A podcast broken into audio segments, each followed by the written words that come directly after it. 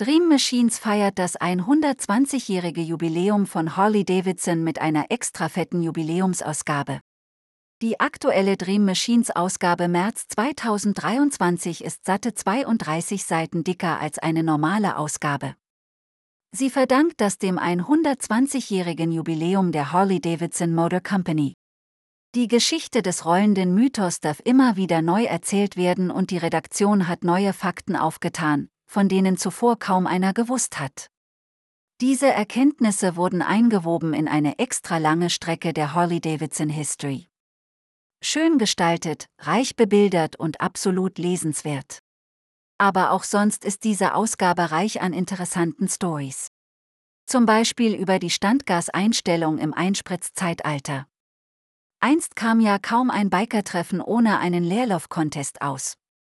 Es ging darum, das Standgas einer Harley so weit runter zu regeln, dass sie polterte und schüttelte und damit den typischen Charakter eines Big Twins zum spürbaren Ausdruck brachte. Das ging, als man den Leerlauf noch an einer Vergaserschraube runterdrehte. Heute gibt es nur noch Einspritzanlagen. Ob das damit auch geht und welche Konsequenzen das für den Motor hat, darüber gibt es einen informativen Technikartikel. Kein Test ist realistischer als ein Test unter realistischen Bedingungen. Die Redaktion trieb eine Harley-Davidson Lowrider ST über die Autobahn von Mannheim nach Berlin und dort in den höllischen Stadtverkehr hinein. Zweimal 600 Kilometer später weiß man so ziemlich alles über den Gebrauchswert eines Motorrades, das anfänglich einfach nur cool aussah. Ann-Kathrin Bendixen ist als Affe auf Bike eine bekannte Motorrad-Influencerin.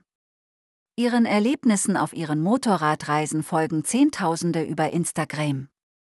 Seit einiger Zeit fährt sie eine Harley. Dream Machines hat sich von ihren Erfahrungen erzählen lassen.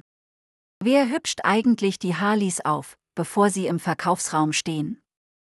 Diese Männer nennt man Aufbereiter, und sie haben mehr auf dem Kasten, als wir uns denken konnten. Dream Machines stellt den Aufbereiter von Harley Davidson Berlin vor, der nebenher etliche eigene Motorräder aufgebaut hat. Viele von denen sehen so aus, wie Harleys, die Harley selbst nie gebaut hat.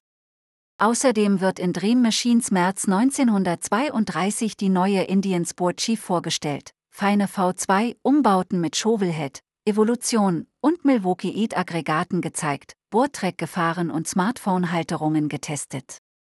Die Ausgabe gibt's im gut sortierten Zeitschriftenhandel oder versandkostenfrei unter kiosk.dream-machines.de.